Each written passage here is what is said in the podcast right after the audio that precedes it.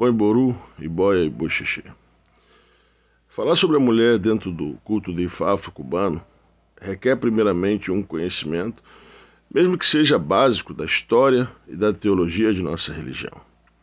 Só assim encontraremos as respostas que põem fim às mais variadas afirmações tendenciosas e superficiais com relação ao papel da PTB em nossa tradição.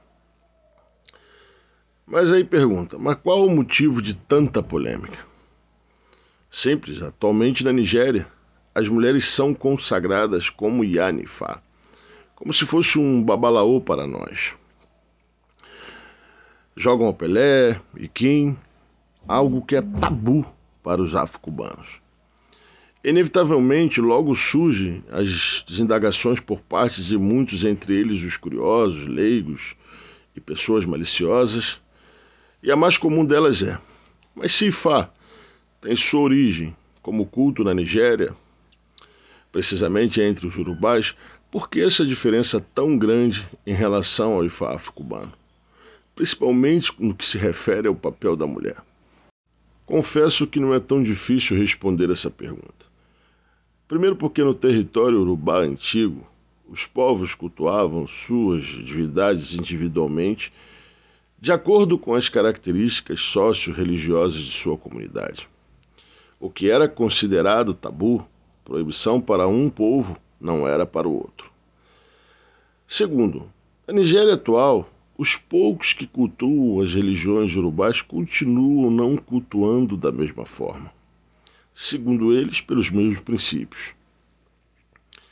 E, portanto, existe ainda hoje diferenças significativas entre os próprios praticantes de Ifá no território urubá.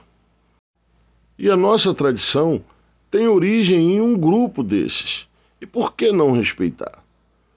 principalmente com relação ao que diz respeito à mulher poder se tornar ou não um tipo de babalaô.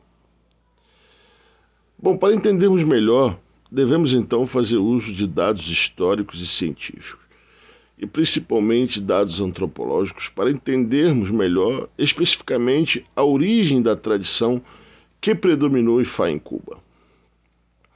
E se mesmo assim o indivíduo ignorar os dados e fatos, aí não vai nos restar outra alternativa a não ser questionar a sanidade mental desse indivíduo. Bom, a tradição que foi levada a Cuba e que posteriormente predominou sobre os outros grupos étnicos tinha sua origem em Oió. E esse fenômeno ocorreu devido ao fato de que o alto contingente de escravos que foram levados a Cuba nessa época era oriundo dessa região. Ioió já sofria, nesse momento, ataques massivos muçulmanos, o que justifica, historicamente, a quantidade de escravos levados à ilha. Vejam, por exemplo, que os tambores batais de Oió suplantaram, por exemplo, é, os tambores Ebadô. O trono para os orixás Eifá da tradição afro-cubana é uma marca também da predominância da tradição de Oió na ilha. A também é um exemplo por se tratar de um dos sacerdotes de Ifá africano mais famoso em Cuba e tinha sua etnia urubá em Oió. Mas o que poucos sabem é que Ifá em Cuba antecede as transformações e devastações culturais que sofreram os urubás na Nigéria ao longo dos séculos até os dias de hoje em decorrência, obviamente, a princípio da incursão no século XVIII e domínio completo dos muçulmanos em 1830, que marca precisamente a queda do Império de Oió, origem da nossa tradição em Cuba. A colonização inglesa no território urubá, já no final do século XIX, além de aumentar o número de cristãos e protestantes, termina por descaracterizar o território urubá de seu formato geográfico original, deixando sequelas profundas na alma e na mente dos urubás remanescentes e dos seus descendentes até os dias atuais. Até porque, durante esse processo, a maioria dos urubás foram obrigados a se converterem aos princípios religiosos islâmicos e cristãos.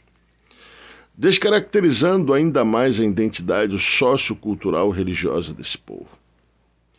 O último levantamento do censo indica que 43% da Nigéria são cristãos, 51% muçulmano e 8% de religiões indígenas. Diante de tantas perdas, qual referência temos nós da tradição afro-cubana com relação ao que existe de religião urubá nos dias de hoje, mediante as tantas transformações sofridas ao longo desses 300 anos aproximadamente da queda do Império de Oió? Absolutamente nada. Simplesmente pelo fato de que a forma com que cultuamos Ifá em Cuba se perdeu completamente na Nigéria e se preservou somente em Cuba. Já que Oió, de onde se origina a nossa tradição, foi devastada completamente, os escravos dessa região historicamente foram levados em sua maior quantidade à costa do Caribe, precisamente a Cuba. E levando em consideração também que os princípios religiosos, culturais e sociais de um povo encontra-se registrado na mente e no coração de um indivíduo e não necessariamente em um pedaço de terra. Ou seja, assim chegou e se estabeleceu a religião em Cuba, oriunda do coração e da mente dos africanos que fizeram da ilha sua nova morada.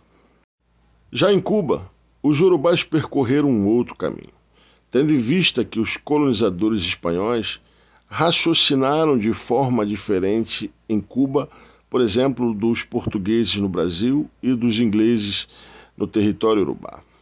Os portugueses, por sua vez, agrupavam na mesma senzala escravos de diferentes grupos étnicos com o objetivo de separá-los e assim enfraquecê-los no caso de uma tentativa de rebelião. Já os espanhóis acreditavam que se permitissem que os escravos urubais se agrupassem de acordo com a sua origem étnica, seria mais fácil manter o controle, uma vez que estariam no calor de seus familiares, amigos e etc. Daí, futuramente, se possibilitou o surgimento do que conhecemos em Cuba como cabildos, organizações religiosas com base em determinados grupos étnicos que tinha como principal objetivo a preservação da cultura de seus antepassados. Diante de tudo o que mencionei acima, fica claro que não devemos jamais analisar a religião afro-cubana buscando referência na perspectiva iorubá de hoje. Nossa tradição antecede as transformações na Nigéria e percorreu um caminho completamente distinto e que principalmente possibilitou a conservação da essência iorubá. Portanto, respostas sobre a nossa tradição só as encontraremos dentro dela. E no que tange ao papel da mulher em Fá, muito menos, já que nossas escrituras em nenhum lugar possuem referência de mulheres babalaôs. E com base nessas escrituras, das quais podemos comprovar que o conhecimento ali expresso advém sim da memória dos primeiros africanos que chegaram à ilha de Cuba. E através dessas mesmas escrituras, expôs os reais motivos pelos quais a mulher não se consagra como um tipo de babalaô em nossa tradição. E que de longe está relacionado a qualquer tipo de preconceito ou machismo, como muitos pretendem definir ao tentar assimilar o passo da mulher em nossa tradição baseado em uma mentalidade formada pela ideologia de gênero ocidental. Iboru e Boy Buxixi.